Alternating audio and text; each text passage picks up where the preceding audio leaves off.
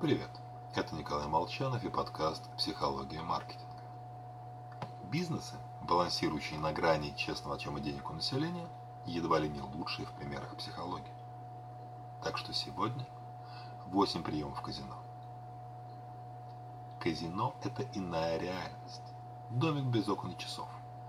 Ничего не должно напоминать игроку, сколько времени прошло с тех пор, как он зашел внутрь.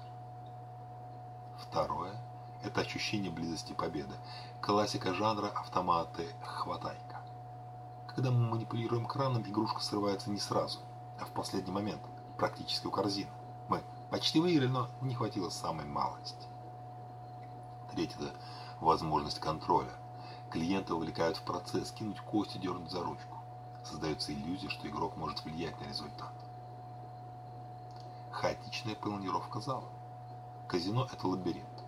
Узкие проходы, неясная логика группировки столов, высокие игровые аппараты ограничивают видимость. Следующий звуковой удар. Треск крутящихся барабанов, звон монет, музыка льющихся денег – это формирует чувство кругом «все выигрывают». Ну и объекты первой необходимости – туалет, еда, обнал фишек – размещаются подальше от выхода, чтобы был шанс еще раз зацепить уходящего клиента. Бесплатно. Прекрасная тема работает везде, в том числе и в казино. Купончики, билетики, участие во всяких розыгрышах. Правда, события в ближайшем будущем. То есть, чтобы получить бесплатное, придется еще раз зайти в казино.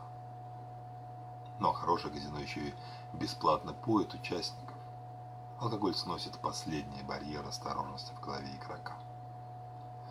Все то же самое, только в более мягком варианте мы встречаем ежедневно в сетевом продуктовом магазине запутанные проходы, убранный в конце зала хлеб, конец зала, товары прикассовой зоны, ну и, конечно, карта лояльности.